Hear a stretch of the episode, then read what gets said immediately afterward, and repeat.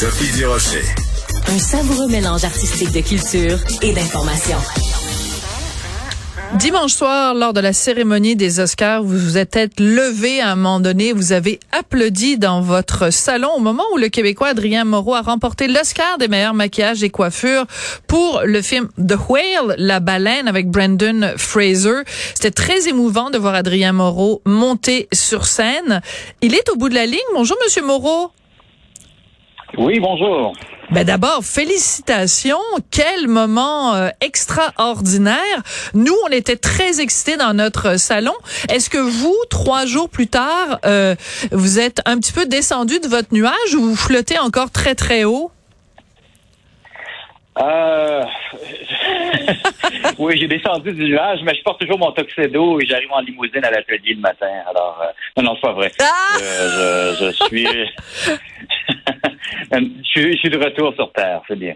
De retour sur Terre. Alors, euh, racontez-moi un peu comment ça se passe. Donc, euh, on dit votre nom et le nom de vos de vos deux collègues également qui ont participé euh, au costume, au voyons, au maquillage et aux coiffures pour euh, The Well. Vous montez sur scène, vous faites euh, les remerciements et après, il se passe quoi? Est-ce qu'on est comme happé dans un espèce de tourbillon? Comment ça se passe? Ben, c'est vraiment intéressant parce que, évidemment, pour le monde qui regarde ça à la télévision, ils n'ont aucune idée de ce qui se passe après. Après Ben ça, oui. un truc qui s'appelle win- The Winner's Walk.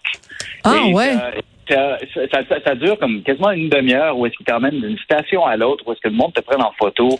T'as des caméras qui tournent autour de toi. Ils t'emmènent dans une pièce avec plein de journalistes. Il doit y avoir comme 200 journalistes qui sont là.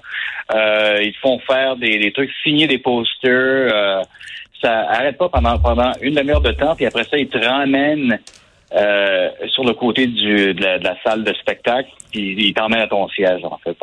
Donc, on manque. moi, je pense avoir manqué peut-être la présentation de quatre ou cinq prix pendant que j'étais pendant que j'étais derrière. Qu'est-ce que ça représente quand on fait le métier que vous faites d'avoir un Oscar? Est-ce que ça signifie que vous avez plus de contrats ou c'est euh, juste un, un velours? Est-ce qu'il y a vraiment, disons, un impact professionnel et créatif aussi euh, pour, euh, pour le reste de votre carrière?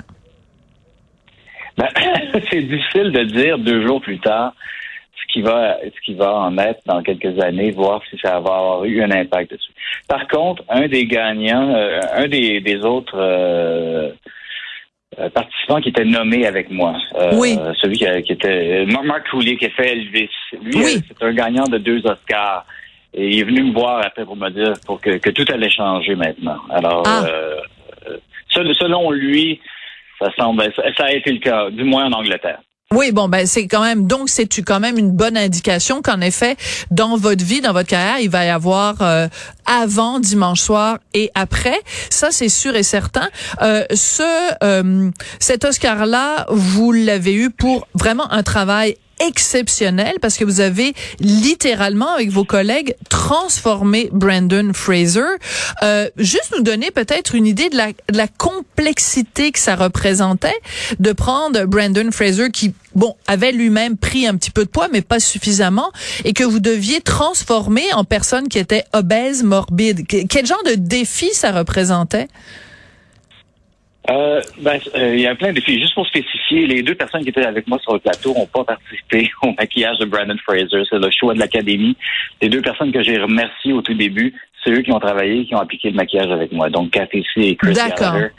Ça aurait dû être, ça aurait dû être eux qui, étaient sur le, sur le podium avec moi. D'accord. Euh, euh, donc, ce que ça représente, ça représente, euh, ça, euh, ça- en termes de défis, ça représente plein de défis techniques parce que, évidemment, le réalisateur, lui, voulait que notre, euh, notre maquillage soit non seulement euh, authentique en comparaison avec tout ce qui s'était fait dans le cinéma auparavant, Euh, donc les Naughty Professor ou Shallow Al ou, euh, ou Big Mama's House, il voulait quelque chose qui soit tellement vrai que lorsque le monde voit Brandon à l'écran, se demande si euh, euh, s'il avait pris du poids pour la pour euh, le rôle. Non. Et, et aussi pour aider à la performance de Brandon, il voulait que je fasse un costume qui soit aussi authentique dans le dans le poids du, du- des, des protèges. Ouais. Et, et, et euh, ce que ça fait, c'est que les scènes où on le voit nu dans le film, Euh, c'était, ça pesait près de 250 livres. Alors, Ouch! ça pose plein. Oui, effectivement, ça pose plein de problèmes, non seulement techniques, comment supporter ça, comment est-ce que la structure va supporter tout ce poids-là, mais aussi pour le comédien qui doit porter ça. Euh, c'était, on, on l'emmenait de la, il pouvait pas marcher en fait avec avec euh, autant de poids que ça sur ses. Et alors, on l'emmenait de la salle de maquillage en chaise roulante sur le plateau, euh, directement au, au fauteuil dans lequel il s'assoyait. Euh, c'était toute, euh, toute une aventure. Puis même, on peut imaginer, pour aller aux toilettes, c'était aussi euh, quelque chose. Oui, excusez-moi, mais c'est vrai qu'il est mieux de faire son numéro 1 son numéro 2 avant, parce que sinon, après, ça va être compliqué. Mais ça a l'air d'un détail, mais c'est extrêmement important ce que vous dites, Adrien, parce que c'est des choses, en effet, dont on doit tenir compte quand on fait ça, parce qu'il portait quand même euh, tout ça pendant des, des, des heures de tournage. Là, c'est des choses dont on doit tenir compte.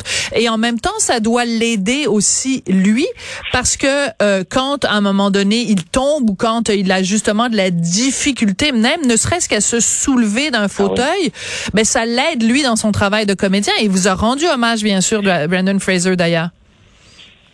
Ah, ben, plusieurs fois. On est devenus bons, Oui. bons amis depuis le, depuis, depuis le tournage. là. Évidemment, on avait une collaboration très étroite. Euh, je- J'étais tellement excité au moment où il a gagné. là. J'étais, je Ouais. pense que j'ai crié plus fort que tout le monde dans, dans l'auditorium. Ouais.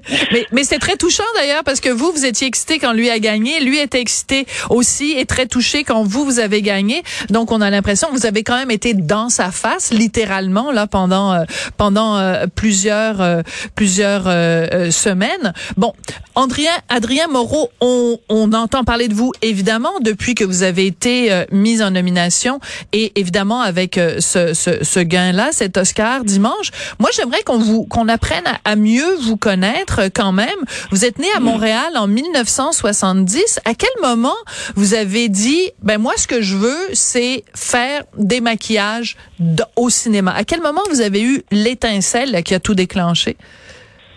Je, je pense que j'ai eu, le- j'ai eu l'étincelle en 1970 lorsque je suis sorti. J'avais un pinceau dans les mains et euh, j'étais prêt pour ça. Non, non, mais non. Vous me faites une réponse à la Non, Hugh mais- Grant, là. non, je vous taquine. Non, mais, sérieux, mais, sérieusement, c'est- presque ça. Ouais. J'avais des parents qui étaient extrêmement compréhensifs, euh, qui me laissaient les, dans les années avant le avant les, les, les- la vidéocassette.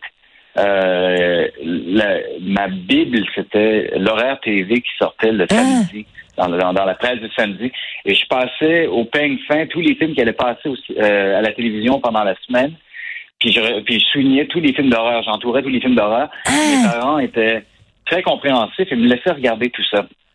Même petit, vous Euh, laissez et- regarder des films d'horreur parce que Ah oui, c'est très drôle. Oui, tout à fait. Dès, dès que j'avais l'âge de 4-5 ans, j'étais j'étais complètement obsédé par ça. Donc, vous aimiez Et, voir euh, du sang couler?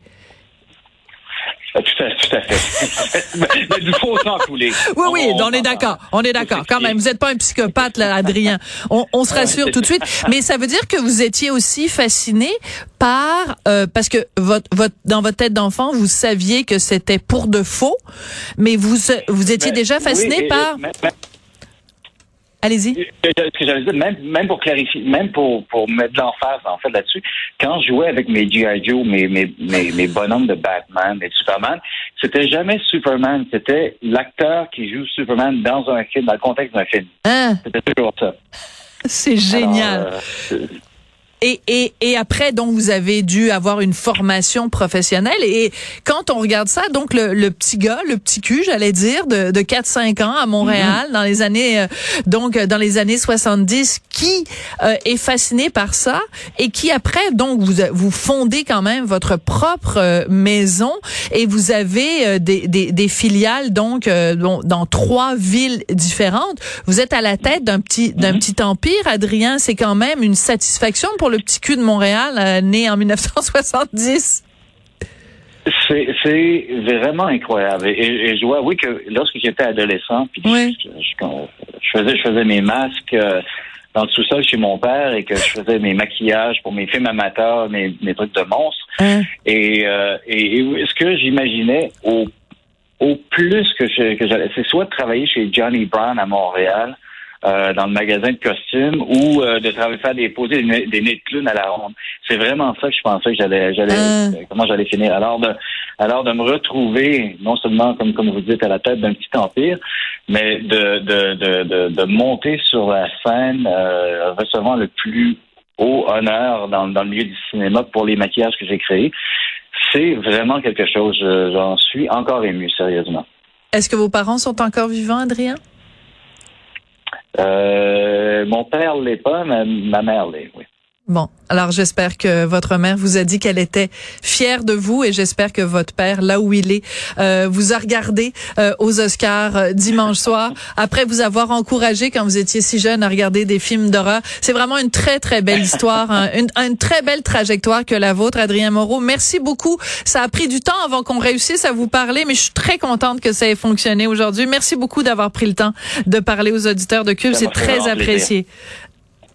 Félicitations pour votre Oscar. Merci. Merci encore. Merci aussi à Tristan Brunet-Dupont à la réalisation, la mise en onde. Merci à Marianne Bessette à la recherche. Et c'est Marianne qui a talonné Adrien en disant on veut l'avoir, Sophie veut l'avoir. Bon, on l'a eu. Bravo Marianne. Merci beaucoup et à très bientôt.